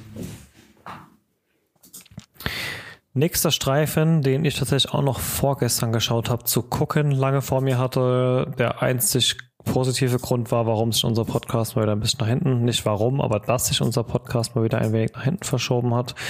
Ich konnte noch bei The Menu reinschauen, aber originalerweise hast du ihn, glaube ich, draufgeschrieben, Nico, ne? Ihr habt ihn auch gesehen? Mhm. Erzähl mal, wie fandest du ihn? Strange. Nein, den, The Menu ähm, ist, ich weiß gar nicht von wann, ist ein, der, der war im Kino, oder? Dezember oder so, ja. Also der kam zwei oder drei Wochen nach dem Kino direkt auf den Streamer. Ähm, ja, der Menu war. Ähm, warte mal, mal kurz aufrufen. Sorry. Ähm, er war strange. Also es geht quasi um so ein Nobelrestaurant auf einer Insel. Und äh, ja, der Koch hat halt eine ganz spezielle, ähm, ganz spezielles Gerichtkarte vorbereitet sag ich mal. Und Menü. Ähm, ja, also es ist halt ein sehr stranger eigener Film. Wenn wir kackt gerade Ding ab, von wem ist denn der nochmal? Der ist auch vom bekannten Regisseur, gell? Ja, von Darren Aronofsky. Der ist doch von Aronofsky, oder? Ich kann es dir gar nicht sagen. Ich habe da noch mal kurz reingeschaut, aber also wenn mich meine Erinnerung jetzt nicht trügt, dann ist der von Aronofsky. Nein, ist er nicht. Scheiße, aber was ist denn dann von Aronofsky? Haben wir nicht auch letztens was von Darren Aronofsky gemacht? Ähm, äh, ist von Mark äh, Mylott. Mark. Also meine, mein Haupttrigger, den Film zu schauen, war das ich wusste, dass er strange wird. Ich habe eben bei Babylon schon gesagt, dass ich strange Filme mag. Und dass Ralph, wie spricht man aus? Finesse, Fien, Ralph Fien. Ähm, Voldemort. Genau, Voldemort oder auch von Grand Budapest Hotel bekannt. Ähm, Voldemort. ja, aber da erkennt, ich glaube, wenn man nicht so drin ist in diesem ganzen Filmgame wie wir, dann erkennt man vielleicht bei Voldemort gar nicht, wer, wer den spielt, so, wenn man es nicht damit auseinandersetzt. Siehst du, deswegen haben die sich auch von dem bekochen lassen und dann denken sie sich am Ende, äh, was ist denn hier los? Ja. Oh shit, das war ja Voldemort. Ja, ja äh, Leute. mitdenken. ja, mit dabei ja auch Anna Taylor-Joy, die, äh, denke ich, vielen spätestens seit äh, das Damen-Gambit ja ein Begriff ist ähm, und noch einige andere Gesichter, die man schon ein paar Mal gesehen hat. Ich fand den Film auch extrem schräg, ähm, was mir aber, sage ich mal, bis zur Hälfte des Films sehr gut gefallen hat.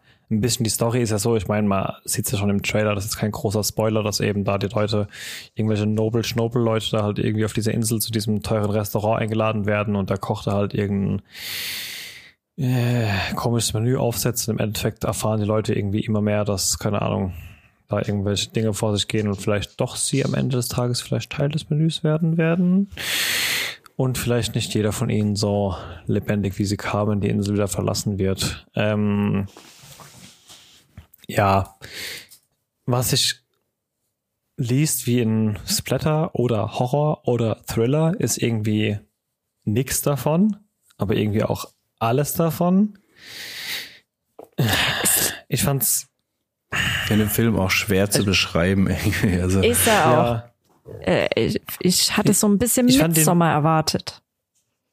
Ich fand yeah. den bis zu 70, 80 Prozent eigentlich gar nicht schlecht, weil wie gesagt, ich mag dieses Mal was anderes sehen, aber ich fand das Finale dann einfach nur Banane irgendwie. Also am Ende hat er mich gar nicht mehr abgeholt und auch wenn bei solchen Filmen, die so schräg schon anfangen, jetzt nicht jeder Charakter sich unbedingt großartig nachvollziehbar verhalten muss, wurde es am Ende für mich schon arg, arg, arg glaubwürdig, äh, unglaubwürdig.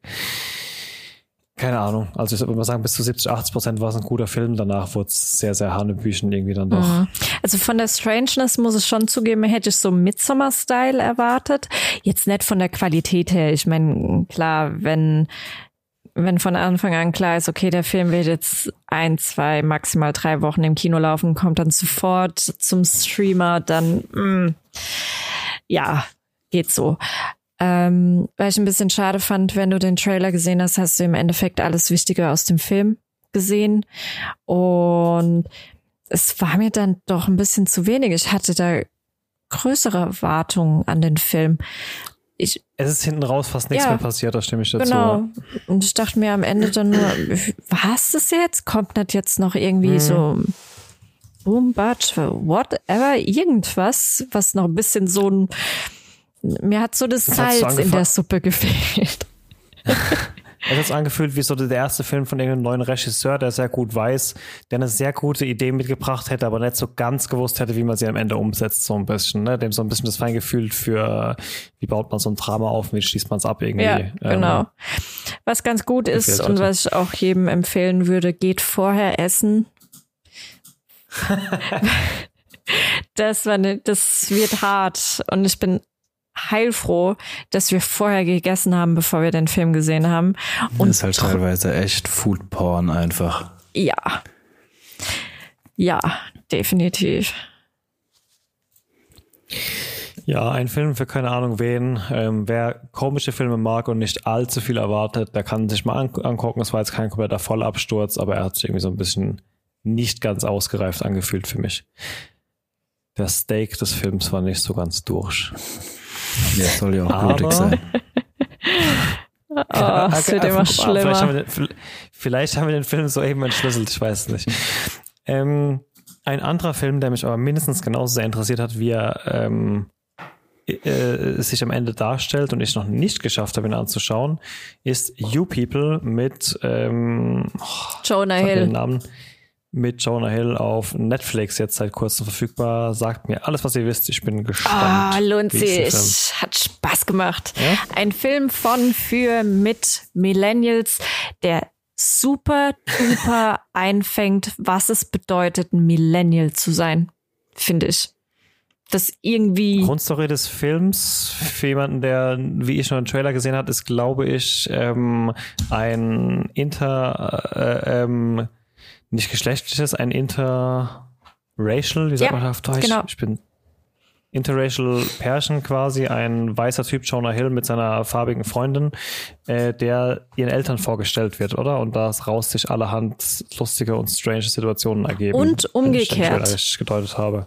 Und umgekehrt. Also es geht nicht nur darum, dass er ihre Eltern kennenlernt, sondern sie auch seine Eltern kennenlernt. Also die die lernen sich auf die krasseste äh, Millennial-Art und Weise. Also alles an dem Film schreit, wir sind die Millennials, wir sind so ein bisschen die Lost Generation, die nicht so wirklich weiß, wie, wo, wohin mit uns und irgendwie sind wir Schneeflocken, aber irgendwie müssen wir doch hasseln und äh, wir müssen dem gerecht werden und dem gerecht werden und Mental Health ist sowieso also ja, die dahin siechende Generation, aber alles, also der Film hat gestimmt, das, der hatte Herz, der war jetzt, also wenn du den Trailer gesehen hast oder den Teaser oder was auch immer, der ist nicht ganz so witzig, wie man sich das am Anfang vielleicht vorstellt. Also er ist viel, da ist viel mehr Drama drin, ähm, der ist viel tiefgründiger und ähm, macht es ziemlich gut deutlich, was es bedeutet, allen möglichen Anforderungen gerecht werden zu wollen. Und ähm, Jonah Hill, ja, keine Ahnung, muss man nicht drüber reden. Ich bin eh ein Riesenfan von dem, finde den super, den Typ. Ähm, sie spielt es auch total echt. Also ich habe nicht das Gefühl, dass sie das spielt. Für mich ist sie diese Person, Jonah Hill, nicht anders. Ähm, Eddie Murphy hätte ich nicht erwartet, dass er so eine Rolle spielen kann, dass er so, dass der so spielen kann. Und ja, es ist, also wie gesagt, die lernen sich kennen. Er kommt, er stammt aus einer jüdischen Familie mit David Duchovny als Vater. Da gibt's so ein, zwei Szenen, wo du dir denkst, oh, da mussten wir dann doch lachen. Und ähm, ja, sie stammt dementsprechend aus einer People of Color Familie, die schon so ein bisschen ähm, auch eher verwurzelt sind in ihrer Nachbarschaft und ähm, ja, und er hat's verdammt schwer mit ihrem Vater. Er, der Vater macht's Jonah Hill auch ähm, mit Absicht sehr schwer, weil vor allem der Vater halt meint, äh, das hätte ich mir jetzt für meine Tochter nicht gewünscht. Ähm, ein Weiser. Und seine Familie, ja, das ist im Endeffekt das, was ja im Vokabular der Millennials äh, gang und gäbe ist, ob das jetzt Pronouns sind, ob das Microaggression ist oder ob das ähm, sonst irgendwas ist, wo halt die Eltern, die ältere Generation beispielsweise so total blind sind. Egal in welche Richtung das geht, ob das jetzt in Richtung Colorblindness geht oder ob das in, in irgendeine andere Richtung geht. Ähm, ja, ist schon ein schöner Film. Ist ja auch, glaube ich, das erste Debüt als Film von Kenya Barris, wo er Drehbuch geschrieben, Regie geführt und Produktionsleiter quasi war. Man kennt ihn ja, ich meine, da hat der Chef damals das Drehbuch für Chef geschrieben, der hat Hexen Hexen geschrieben, der hat äh, einen Haufen Zeug gemacht, ähm, ganz viele Serien auch, die sich mit diesem Leben von und dem äh, Coming of Age, glaube ich, von, von, von Schwarzen eben auseinandersetzt. Ähm, und von ihm, von ihm wird jetzt auch, glaube ich, nächstes oder übernächstes Jahr ein Directed by ihm Wizard of Oz Film kommen. Das finde ich eine ganz, ganz spannende Kombo irgendwie. Ähm, weil bei Wizard of Oz geht es ja auch ganz sehr auf dieses Andersartigkeit und irgendwie so ein bisschen fremd in der Welt und ich bin Teil eines Ganzen und ich bin echt gespannt von ihm einen Wizard of Oz Film zu sehen am Ende. Er schreibt zwar leider das Drehbuch nicht, aber er ist eben Director. Ich bin mal gespannt, was das noch gibt am Ende. Ja, aber freut mich, dann werde ich mit dem Film auf jeden Fall. Das ist, glaube ich, dann der, den ich am zeitnahsten nachholen werde. You People auf Netflix, mhm. ne? Mhm. Ihr habt mir kurz bevor der Podcast losging noch irgendwas mit Elvis reingeworfen. Ich übergebe an euch. Irgendwas mit Elvis. irgendwas mit Elvis. Ja, wir haben den Elvis-Film geguckt. Ich habe davon nichts mitbekommen. Ist das. Ah, warte, nee, ist der hier mit Ach, doch, ich glaube, ich habe vor ewigen Zeiten mitbekommen, dass er angekündigt war und dann. Wer, wer, wer spielt Elvis da? Der, der jetzt verlernt hat, äh, gescheit zu sprechen. Ähm, mm, Austin Butler. Austin Butler, okay. Nee, dann vertausche ich es doch gerade irgendwie. Nee, sag mir gar nichts. Ah, doch, das ist das mit diesem fetten Tom Hanks als Produzenten. Ja, ne? Ich glaube, genau. ich habe davon irgendwann mal einen Trailer gesehen. Ja, okay. Ja. Ähm, da klingelt was läuft auch witzigerweise immer noch im Kino und zwar im Autokino in Frankfurt. ähm, Aber zeitgleich auch wo beim Streamer? Auf Wow, Sky beziehungsweise. Ja, kannst du auch mittlerweile überall leihen oder kaufen. Aber ja, wir haben ihn über Sky geguckt. Ist ein Film von Mark Anthony Lerman oder Buzz Lerman heißt er. Von dem ist äh, Romeo und Julia aus den 90ern, falls sich da jemand noch dran erinnert. Von dem ist ähm, Moulin Rouge, von dem ist The Great Gatsby. Ähm, ja. Fällt vom Stil her auch so mit in die Riege dieser Filme rein? Ja. Ja. Ja. Bedingt natürlich durch ähm, das Thema Elvis. Ähm, ist es jetzt kein Moulin Rouge, es ist auch kein kein kein Romeo und Julia oder ein ähm, was hatte ich noch gesagt oder ein Great Gatsby aber er passt schon sehr gut. Es ist auch nicht das, was ich von dem Film erwartet habe.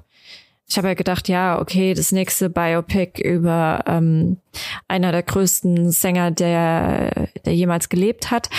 Aber es hat sich viel mehr wie ein Film angefühlt es hat viel mehr Spaß gemacht, da dabei zu bleiben, weil es nicht einfach eine Aneinanderreihung von biografischen Ereignissen war und ja, dann ist halt das passiert, dann ist halt das passiert, dann ist halt das passiert, sondern ähnlich wie Moulin Rouge auch oder wie, ja, Great Gatsby hat jetzt auch seine Vorlage gehabt, aber ähnlich wie Moulin Rouge beispielsweise, es fühlt sich mehr an wie, wie eine große bombastische, fulminante Show. Das gepackt aber in, in Film. Also das ist jetzt kein Musical-Film oder also einfach ein Film, den du auch gucken würdest, wenn du gar nicht wüsstest, wer Elvis Presley eigentlich war, so ein bisschen, oder? Also wenn du das nicht weißt, hast du echt was falsch gemacht in deinem nee.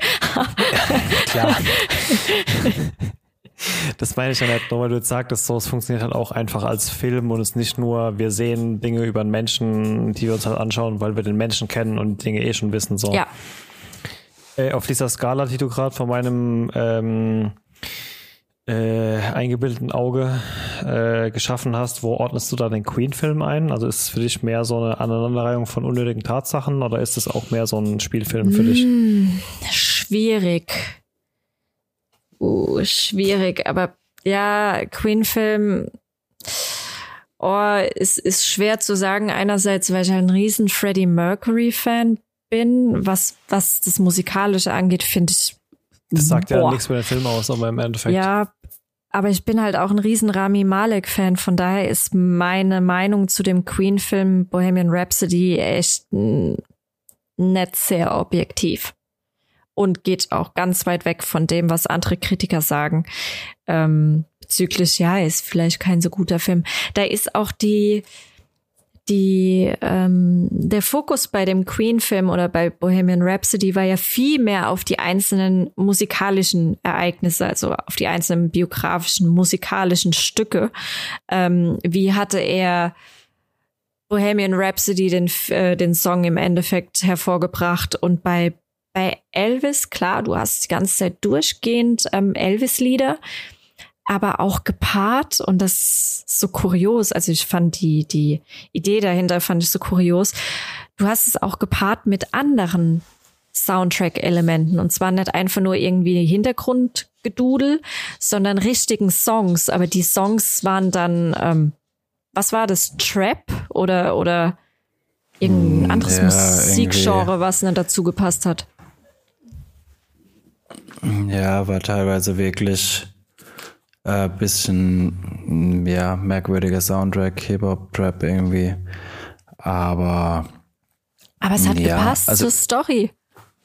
Ja, also ich fand den Film aus der Hinsicht auch ganz interessant, weil ich mich einfach nie wirklich mit Elvis beschäftigt hatte und halt auch ein bisschen äh, was mitgenommen hatte. Also mir war nie klar, dass, also wie der aufgewachsen ist, wie denn seine Musik überhaupt entstanden ist und so weiter. Also da kann man, glaube ich, schon was mitnehmen, wenn man halt, ähm, ja, wie ich, sich einfach nie äh, großartig mit dem Mensch Elvis Presley befasst hatte. Also inwieweit es jetzt ähm, alles realitätsgetreu ist, kein Plan. Also weiß es nicht. Für mich hat es den ergeben, so wie es im Film war, zum großen Teil. Aber ja, also ich fand ihn jetzt auch nicht schlecht, einfach aus dem Grund, dass ich einfach auch mal ein bisschen besser verstanden habe oder glaubt zu verstehen, ähm, was da los war bei Elvis Presley und vor allem auch, wie denn seine Musik entstanden ist. Also mir war nie klar, dass der viel von Black Music quasi geprägt wurde in seiner Musik. Also ich meine, wenn man die Musik hört, macht es Sinn, aber ähm, ja, ich hatte mir einfach nie Gedanken drüber gemacht und äh, von daher war das mir auch halt einfach nicht klar, dass er halt extrem von Black Music geprägt wurde. Ja, ist ja schön, wenn man dann da noch on top quasi so, ein, so einen Film hat, der es, wie Juliane sagt, so ein bisschen wie ein Film anfühlt mhm. im Endeffekt, in dem man gut durchgucken kann. Ja und dann noch so ein bisschen was mitnimmt. Also wer kein Fan von Musik oder Musical-Film ist, ähm, wird trotzdem mit dem Film, glaube ich, seinen Spaß haben. Also es ist jetzt nicht so krass, du hörst durchweg nur Musik und da das nächste Stück und dann hat er das Stück erfunden und dann hörst du da wieder den kompletten Song XY. Das ist es gar nicht. Also es ist wirklich Fokus auf, wo hat er angefangen? Und klar, wo es hingeführt hat, wissen wir alle. Aber warum? Also was, was ist passiert, dass es überhaupt so weit gekommen ist? Und das wird auch relativ am Anfang schon klar in dem Film, ey, da bewegen wir uns hin. Und ähm, in dem Film wollen wir erklären, ähm, wollen wir diesen Weg bestreiten, dass halt jeder versteht, wieso es so weit kommen konnte. Und ähm, sowohl Tom Hanks als auch Austin Butler machen super Figur. Die Figur von Tom Hanks, ja, hätte ein bisschen schlanker sein können, aber ihr wisst, was ich meine. Hallo, kein Donut-Bashing, bitte. Was für ein Bashing? Nee, Donut-Bashing. Donut Bash Donuts. Ah, ei, okay. nee, nee. Ähm, ja, schön. Äh, bei Wow habt ihr jetzt gesagt, gerade zu streamen, ne? Unter anderem. Korrekt. Schick, schick. Ein letztes Thema gönne ich uns noch, bevor ich euch in den Feierabend entlasse. Wir könnten mal Kaleidoskop gerne nachholen von Netflix, weil ich auch spannend finde, was ihr dazu zu sagen habt. Das Besondere an Kaleidoskop war ja, dass die Serie, je nachdem, wer die schaut, ähm, also die Serie sind sieben oder acht Folgen unterteilt, die alle farbkodiert sind, so ein bisschen, was eigentlich irrelevant ist ähm, und bei jedem Zuschauer bis auf kleinst wenige Ausnahmen ähm, zufällig, also in zufälliger Reihenfolge über die Bildschirme flimmert. Ähm, das sorgt auch dafür, dass du halt beim Einstieg der Serie jetzt nicht diese klassische Art und Weise hast, die Charaktere kennenzulernen, sondern so ein bisschen reingeworfen wirst und die Macher auch damit spielen mussten, was geben sie dir für Infos und welche nicht, weil was für den einen die erste Folge ist, für den anderen vielleicht die letzte oder die vierte Folge und dementsprechend macht es halt keinen Sinn, den Charakter zu erklären, den jemand anderes vielleicht schon seit drei Stunden beobachtet hat. Ähm, genau. Der unterliegende Hauptstory, die unterliegende Hauptstory ist ja ein Heist, klassischer Bankraub, ne? Verworren in einer persönlichen Rache-Story. Mhm. Ähm, Genau, so ein bisschen dazu. Und natürlich sollte dieser Heiß dann wieder möglichst kompliziert erscheinen oder irgendwie mit einem Team von Sonderlingen, wo jeder seine eigene Spezialfähigkeit hat, durchgeführt werden. Sehe jeder heißt Movie ever. Also egal, ob es Ocean's Eleven ist oder Italian Job oder was weißt du nicht. Ähm, ihr habt die Serie auch gesehen, ne? Ja. Wir haben sie aber, glaube ich, in der regulären ähm, Reihenfolge geguckt. Es war. Es gibt keine wirklich reguläre Reihenfolge, glaube ich, oder? Also du meinst, bei euch war es zufällig wirklich nach und nach von Anfang bis Ende zeitlich, oder? Ich glaube, die war überall gleich, außer du hast aktiv. Nee. Echt? Nee. Bei nee, das war ja das, was die Serie besonders gemacht hat. Jeder, der diese Serie geschaut hat, hat irgendeine random Order ah, an Folgen bekommen. Okay, okay. Ich dachte eigentlich, ähm, die wäre, also du hättest es aktiv anders machen müssen. So, da guckst du die erste und dann guckst du die dritte und dann die vierte mhm. und dann. Ah, okay, also mhm. hat wirklich jeder Viewer die totally random bekommen. Irgendwie, random gespielt Okay, bekommen, was ja. war dann deine erste Folge? Ah, nee, die erste Folge war die gleiche, oder? Weiß ich nicht. Ich glaube, es gab so ein oder zwei, die irgendwie fix aneinandergereiht waren, wenn ich nicht, richtig, nicht falsch gelesen habe. Oder die erste Folge für mich war, wie er aus dem Knast kommt, glaube ich. Und dann seine Tochter zum ersten Mal wieder sieht, wie sie bei dem anderen Typen dann arbeitet, quasi. Ah, nee, Ja, das war ja. bei uns irgendwann mittig. Genau, das war für mich die erste Folge, ja. Wie haben wir, Genau, die waren ja wie, wie haben wir angefangen? Ich glaube, wir haben angefangen, dass der heißt irgendwie schief gegangen. Also wir haben, Oh Gott, also nach der Serie, nee, äh, nach dem mal. Überfall oder was? Krass, das war für mich die letzte Folge oder die vorletzte, glaube ich. Also uns Mit dieser Bootsfahrt, wo es alle zusammen auf dem Boot wegfahren und Nee. dann der eine ist angeschossen Nee, und nee, keine Ahnung was. Das Und, nicht, aber uns war, glaube ich, schon in der ersten Folge klar, dass dieser heißt schief geht. Ja, es gibt nur zwei Folgen nach dem Heist, also muss ja eine von den letzten beiden Folgen gewesen sein, zeitlich. ja, das kann die schon sein. Ich bin mir gerade nicht sicher, aber die Tatsache, dass also die, die Folge, wo er im Gefängnis ist, aus dem Gefängnis rauskommt und dann das erste Mal wieder seine Tochter sieht, die war bei uns irgendwo mittig. Die, die, Mhm, das war, das die war für mich die Folge. erste. ist richtig. Aber Nico, weißt du noch, wie es bei Kaleidoskop war? Ich glaube, unsere erste Folge war doch eine, wo klar war, dass dieser heißt schief geht. Und ja, warum, weshalb, wieso? Nee, unsere erste Folge war im Gefängnis, wo sie aus dem Gefängnis ausbrechen. Nee. Das war die grüne Folge und die kam später. Genau, die grüne war meine erste. Ich glaube, unsere erste ich war meine, das wäre lila die oder erste so. bei uns gewesen. Naja. Egal. Also unterm Strich, wie, wie gesagt, jeder hat so ein bisschen eine eigene Anordnung bekommen und das sollte halt so das Besondere von der, von der Serie sein.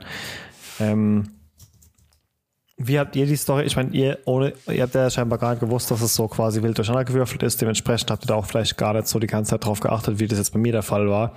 Wie habt ihr die Serie dann einfach nur als Vergleich mit anderen Heist-Produktionen so für euch erlebt? War halt auch wieder ein Heist. Aber was halt ganz schön war, war halt, dass du halt Hintergründe bekommen hast. Aber äh, ja, es war eine gute Serie. Ähm, ich glaube, wenn die das jetzt nicht gemacht haben mit diesem super Special, dass jeder, du kannst sie halt in der Reihenfolge gucken, wie du es gerne hättest, ähm, wäre sie, glaube ich, bei uns auch wieder aus dem Gedächtnis draußen. Ich glaube es nämlich auch, weil ich glaube, die haben sich damit das irgendwie unnötig kompliziert gemacht, um einen Gesprächsstoff Stoff zu schaffen, der entweder gar nicht zündet, wie es jetzt bei euch der Fall war, oder, oder so wenig zündet. Also ich rede ja, dann rede ich halt einmal über diese Serie, aber ne, dadurch entsteht jetzt nicht ein massiver Hype. Ich fand es auch eine absolut durchschnittliche Heist-Serie einfach mit vielen, vielen absolut unnach- nachvollziehbaren Entscheidungen. Genauso sehr, sehr fragwürdig produzierten Dingen, wie man dann nachher diese Methodiken des, des Tresors überwindet, um dann da reinzukommen oder halt auch nicht. Ähm, und genau, ich glaube, beim Geschichtenerzählen haben sie sich dadurch, dass jeder jede Folge als erste und als letzte hätte sehen können, haben sie sich selber einfach nur unnötig kompliziert gemacht und dafür nicht so viel Benefit nachher wieder an Gesprächsstoff rausbekommen, wie sie sich genommen haben in der Erzählung der Story durch diese Methodik. Also ich glaube, die hat unterm Strich glaube ich nicht, dass diese, du kannst jede Folge immer gucken, wirklich für die aufgegangen ist oder der Story irgendwas Gutes getan hat. ja, Also wie du sagst, ich habe es geguckt, es gab gerade nichts Besseres zu der Zeit. Es war keine grottige Serie, sie war okay, aber es war halt just another heißt Show, so, ne, gesehen, vergessen im Endeffekt. es, es ist halt ein schwieriges Thema, das ganze Heiß-Thema. Also Oceans 11 hat halt damals neue Maßstäbe gesetzt, aber die wurden dann halt so zur krassen Norm, egal ob bei Filmen, Serien, egal bei wem, egal wo, egal wie, wenn es um irgendeinen Diebstahl geht, dann war Oceans 11 halt der neu, die neue Norm, der neue Standard auch irgendwann, was mindestens gegeben sein muss, damit man es überhaupt sich anschaut. Aber das ist halt mittlerweile auch so extrem ausgeschlachtet. Also ich kann mich dran erinnern, war das, waren das die Simpsons, die sich so extrem darüber lustig gemacht haben, dass, ah ja, ähm, das, äh, ja, aber natürlich äh, hatte der dann auch wieder darüber nachgedacht und er war auch schon wieder einen Schritt weiter und ist es, hat es so umgangen und er hat es, waren das die Simpsons? Ach, dieses, was auch irgendwann dem Ding hatte das doch ganz extrem. Äh, ich habe es irgendwann gar nicht mehr weiter verschaut. Dieses spanische, diese erste ausländische Netflix-Serie, die so groß wurde. Haus des Geldes. Aber die haben sich ja, ja nicht genau. drüber also lustig gemacht. Die haben das ja perfektioniert. Nee, nee. Aber genau, also ich meine, da wurde es ja, ich habe ja, ich bin ja schon in der zweiten Staffel ausgestiegen, aber ihr habt ja noch bis zur vierten oder fünften was geguckt und habt ja auch gesagt, irgendwann wurde es ja auch einfach nur in den Haaren herbeigezogen, ne, wo es halt einfach immer ah nee, die anderen sind doch einen Schritt weiter. Ah nee, er war doch einen noch einen Schritt weiter und so. Und irgendwann wurde es halt einfach nur Banane. Ja, irgendwer hat sich da auch voll drüber lustig gemacht. Ich bin der Meinung, dass es die Simpsons waren. Wer die Simpsons oder nee, South Park war es, glaube ich, nicht. Ja, ist halt immer so ein schmaler Grad. Ähm, ist es noch irgendwie glaubhaft oder ist es halt einfach nur noch konstruiert? Also gerade bei Haus des Geldes war es halt wirklich alles einfach nur noch offensichtlich konstruiert. Da wurde es einem dann schon ein bisschen zu dumm. Zu extrem fand ich jetzt bei Kaleidoskop nicht. Aber ja, wie ihr gesagt hättet, also ohne dieses, du kannst die Serie in jeder Reihenfolge sehen, wäre es einem wahrscheinlich nicht in Erinnerung geblieben. Mhm. Was? Und selbst dann ist es großartig, ne? Also es war halt eine andere, noch, noch eine Heißproduktion und fertig. Ja, also sind wir halt auch mal ehrlich, also es gab halt auch wirklich Charaktere, der ihre Wesen, ihre Entscheidungen, die waren einfach so dumm. so dumm. Ja, allein, ich dachte, nicht, nur so, nicht nur so dumm, auch als Führer des Teams, wenn du Charaktere hast, die halt einfach schon Monate vor der Planung so sehr gegen jede andere Person in diesem Team vorgehen, dann musst du ja nicht nur davon, nicht nur äh, befürchten, sondern ja eigentlich schon in Stein gemeißelt davon ausgehen, dass diese Diskrepanzen definitiv auch während der Operation zu einem Problem werden werden. Also wenn du das nicht machst, dann lass doch die ganze Scheiße einfach gleich sein, dass man dann nicht da an dem Punkt sagt, du gehst oder wir hören auf Ne? Also ich fand es halt auch teilweise einfach unnachvollziehbar dann. Ja. Das war halt dann auch wieder künstlich konstruierte Spannung. Ja, hätten sie halt mal naja. mehr Oceans 11 geguckt, dann hätten sie vielleicht gewusst, genau. wie es geht. Ich fand die einzige äh, würdige Produktion von den Schickungen her danach war tatsächlich noch Now You See Me, falls ihr das gesehen mhm. habt, mit dem Jesse Eisenberg. Da fand ich nur diese Tatsache, dass nur deswegen, weil das FBI nachweisen konnte, wie die das Geld geklaut haben, die einfach freigelassen wurden, obwohl sie ja jeder wusste, dass sie das Geld geklaut haben und sie sogar zugegeben haben, dass sie das Geld geklaut haben, fand ich Banane. Ich weiß nicht, ob das in unserem Rechtssystem wirklich so funktionieren würde. Äh, aber abgesehen davon fand ich das noch ein Film, der mich, was Heist-Movies angeht, seit langem mal wieder wenigstens so ein bisschen überrascht hat. Aber alles andere, was da so an Heist-Produktionen kam, ging echt unbemerkt an mir vorbei, ja, ich, die letzten 15 aber Jahre. Now You See Me hat halt auch nochmal eine extra Special-Komponente, ja, dieses Zaubern.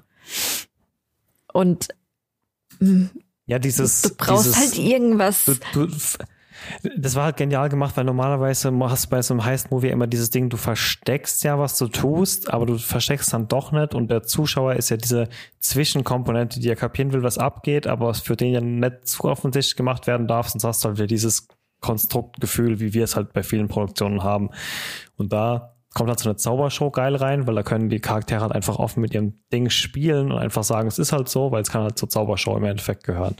Und das ist auf der einen Seite halt faul, auf der anderen Seite halt hochgradig genial von den Produzenten von dem Film, genau mit dem eigentlich kritischsten Element von Heist-Movies sowas Positives zu erschaffen im Endeffekt. Fand ich geil, ja, auf jeden Fall. Ja, der zweite Teil, kann ich mich erinnern, war aber auch nicht schlecht von Now You See Me. Ich krieg's nicht mehr ganz zusammen. Der erste ist definitiv mehr hängen geblieben. Naja. Ja, ähm, Kaleidoskop. Jo, Gibt auf jeden Fall Serien, denen ich jetzt eher meine Zeit widmen würde als jetzt Kaleidoskop. Ja, bin ich bei dir. Bevor ich euch für die nächsten zwei Wochen in die Versenkung schicke. Soll ich noch kurz was über die Schwimmerinnen sagen? Oh, wenn du magst, ja, ein paar Minuten haben wir noch. Gut, ich probiere es in kurze, knackige, maximale fünf Minuten zu packen. Die Schwimmerin ist eine, ein Netflix-Film, also den Film können wir auf Netflix schauen, ist eine Co-Produktion, eine deutsche Produktion. Mm, ist vermutlich der einzige Film, der in den letzten Jahren rauskam mit Matthias Schweighöfer, wo man sich denkt, oh, Qualität, hm, krass.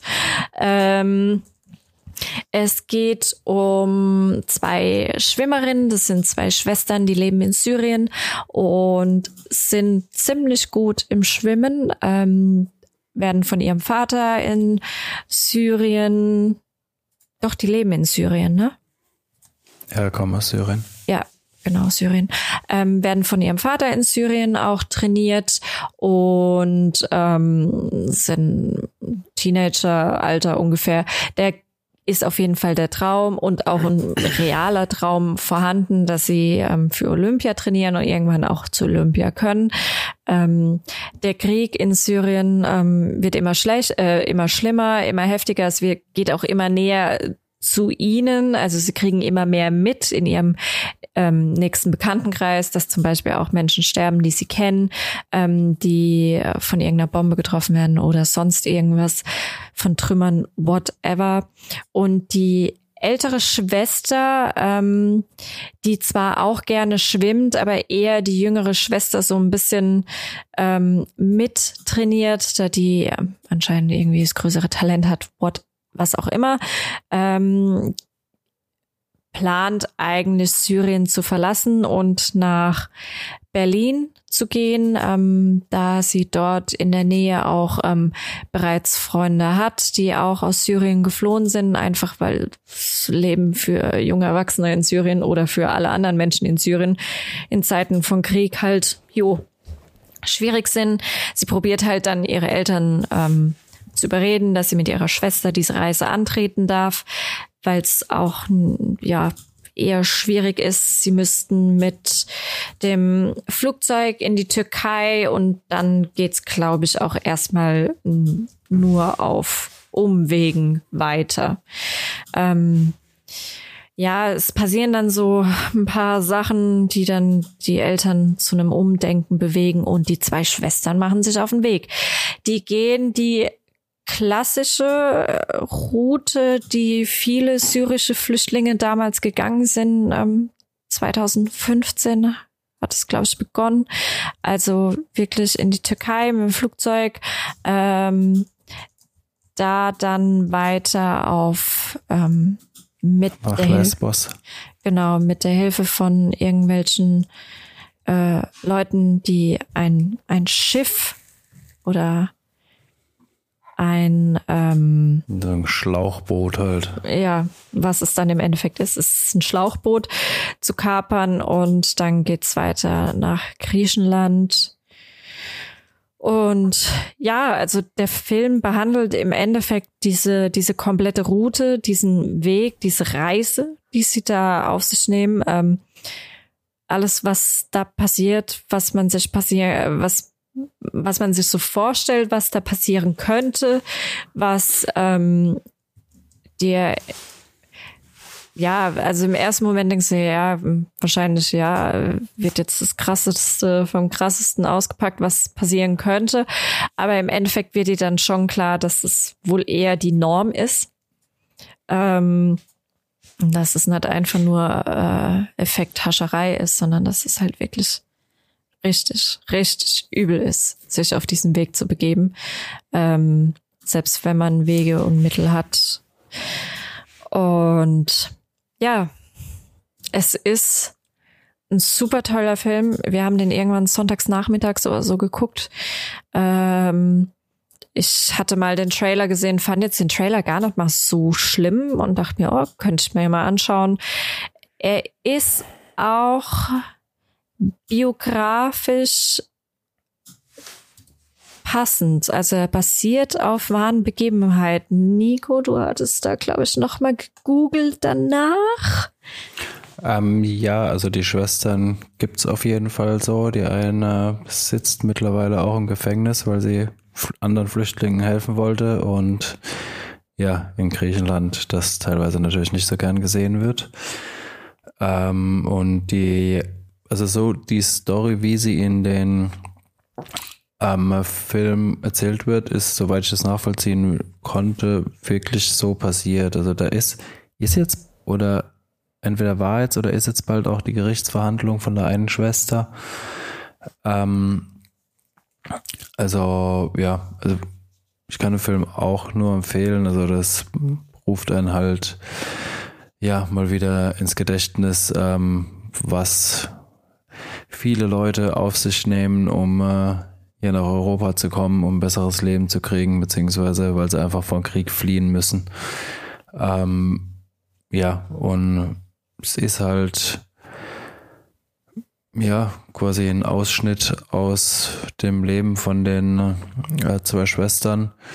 Ist ein sehr sehenswerter Film, meiner Meinung nach. Also kann man sich sehr gut angucken. Also ist, kann man sich sehr gut angucken. Ähm, ja, also man sieht, man sieht es dann halt auch noch mal ein bisschen mit anderen Augen, denke ich die ganze Geschichte. Vor allem, ja, halt auch, wie sie auf der Flucht behandelt werden und so weiter. Das ist halt alles auch nicht so einfach. Aber ja, also guter Film auf jeden Fall. Es ist definitiv harte Kost.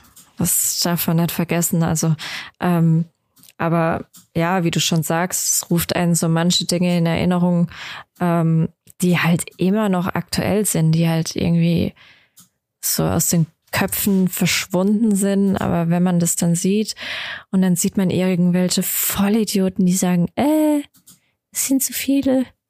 Da kommen so viele. Die haben doch, die denk, haben doch ihr Smartphone noch. Wie können das Flüchtlinge sein? Ja, da denke ich, oh Gott, kriegst du eh schon Aggress, wenn ich solche Menschen nur sehe oder höre. Ähm, ja, keine Ahnung. Voll hm. schön, dass wir es noch eingeschoben haben, weil tatsächlich hatte ich, wo ich von dem Film mitbekommen habe, genau mir sowas erhofft. Dann aber leider ähm, auf Netflix diese Vorschau gesehen und das Problem bei Netflix ist ja ganz oft, dass die nicht einen offiziellen Trailer zeigen oder solche Produktionen ja auch jetzt nicht so einen bombastischen Trailer haben, sondern Netflix ja immer nur so ein, eine Szene rauspickt aus diesem Film. Mhm. Und das ist irgend so eine Szene wie dann ihr Schwimmtrainer, das ist ja auch hier einer von den drei deutschen Schauspielern. Matthias Schweighöfer. Genau. Ähm, irgendwie mit denen spricht und halt meint hier, okay, ich trainiere dich halt doch. Und diese Szene sah halt so danach aus, dass es einfach nur irgend so ein deutsche weiße Männer schlagen sich gegenseitig auf den Rücken, wie toll die Integration läuft und dass wir da so ein paar arme Flüchtlinge gerettet haben ist und halt mehr auch nett. Und ich habe diesen Ausschnitt gesehen und dachte mir, boah, okay, das ist kein Film, den ich mir jemals angucken nee, will oder möchte. Darum geht's gar nicht. Null. Ähm, und das, das hat mir, dieser Ausschnitt hat mir so ein bisschen den ganzen Film versaut, weil ich hatte eigentlich Bock, diesen Film zu gucken und dann halt gar nicht mehr. Und umso geiler, wenn ihr mir jetzt sagt, dass es eigentlich dann doch um genau das Thema geht, was ich eigentlich mhm. ursprünglich gehofft hatte. Geht's auch. Es, es geht auch darum, dass, ich meine, wir haben zwei junge Menschen. Die eine ist noch recht sehr jung. Ich glaube, die ist zu der Zeit 16, die jüngste Schwester. Ähm, die ist halt wie, wie jedes andere 16-jährige Mädchen halt auch irgendwie ein bestimmtes Leben erträumt oder erhofft und halt echt viel dafür macht und ackert und sonst irgendwas. Und ähm, ja, was halt diese Schwestern auf sich nehmen, um ihre eigenen Träume zu verwirklichen oder halt die Schwester dabei zu unterstützen, ihren Traum zu verwirklichen, weil sie halt auf einem bestimmten Punkt auf dieser Welt äh, irgendwie, keine Ahnung, äh, zerbombt wird dabei ähm, und auf einem anderen Punkt auf dieser Welt halt nicht. Und ähm, ja, auch wie sich die Schwestern weiterentwickeln durch, durch diese Reise oder wieder zurückentwickeln oder in eine ganz andere Richtung entwickeln, das ist halt auch sehr, das haben sie sehr gut gemacht, das haben sie richtig gut umgesetzt und es ist ein sehenswerter Film. Geil, schöner Abschluss zum Ende, lass ich gelten. Ähm, abgesehen von unseren heutigen Themen, was habt ihr im Ausblick? Abgesehen, also abgesehen davon, dass am Samstag die frühere Episode von Last of Us kommt, haben wir am Freitag den Release von Hogwarts. Und ich bin gespannt. Ja, und davor haben wir noch You. Du wirst mich lieben, Staffel 3. Sind wir jetzt bei 3 oder 4? Ich habe nichts davon gesehen, aber ich meine, es müsste 4 sein. Du hast du ich hab keine was? Ahnung. Ich habe keine einzige Folge davon gesehen. Aber ich meine, es müsste die vierte Staffel Guck sein. Guck diese Serie. Du stehst auf emotionale Dilemma. Da hast du das Maximum an emotionales Dilemma schon in der ersten Staffel. Das, das, was, das ist Hardcore. Das ist wirklich Hardcore. Ist Staffel 4 kitschig romantisch zeitweise, wo ihr denkst, mm, mm, oder ein bisschen konstruiert, aber diesen inneren Krampf, den du da mit dir selbst ausfechtest, weil du dir denkst, Alter, der üble, üble Stalker und du hoffst im Endeffekt einfach nur, dass er auch wirklich dieses Mädchen kriegt oder diese Frau kriegt oder diese Frau erobern kann. Das ist was ganz Übles. Das ist wirklich übel. Guck das, das ist gut, das ist ganz übel. Das, nee, im Endeffekt ist es, als würdest du dir denken, oh, jetzt gib doch dem Hannibal Lecter endlich mal was zu essen. Das tut mir ja echt leid, dass halt, der so Hunger hat. Das ist halt das Dexter-Prinzip. Ja. Ja. Perf perfekte Überleitung. Der Anfang ist das Ende. Ähm, genau. Dann, ja, wie gesagt, ich bin gespannt, was bei Hogwarts rauskommt. Die ersten Berichte zur Steam-Version sind ziemlich vernichtend, was Raytracing und Anti-Aliasing und so angeht. Ähm, da muss, glaube ich, noch einiges nachgepatcht werden. Ansonsten die ähm, Versionen für die für die Last-Gen-Konsolen kommen ja sowieso erst äh, im April raus. Am Freitag jetzt mal der Release für die Next-Gen-Konsolen, der gut aussehen sollte. Ich werde es am Freitag mal auf einer PS5 anzocken und dann mal schauen. Ja, ich hatte es auch vor, es anzuzocken direkt am Freitag. Ähm, ja, Kritiken halte ich mich aktuell ein bisschen zurück, die zu lesen.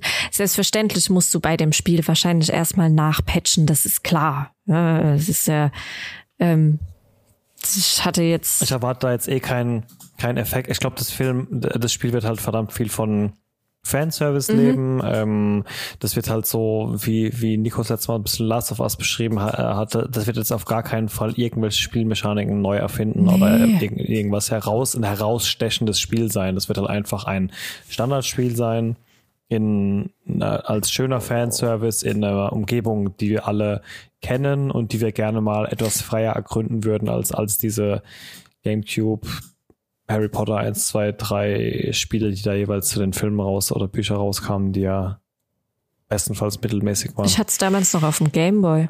Es gab ein Spiel für den Gameboy. Oh, geil. ähm, Nö, ich bin gespannt. Ja.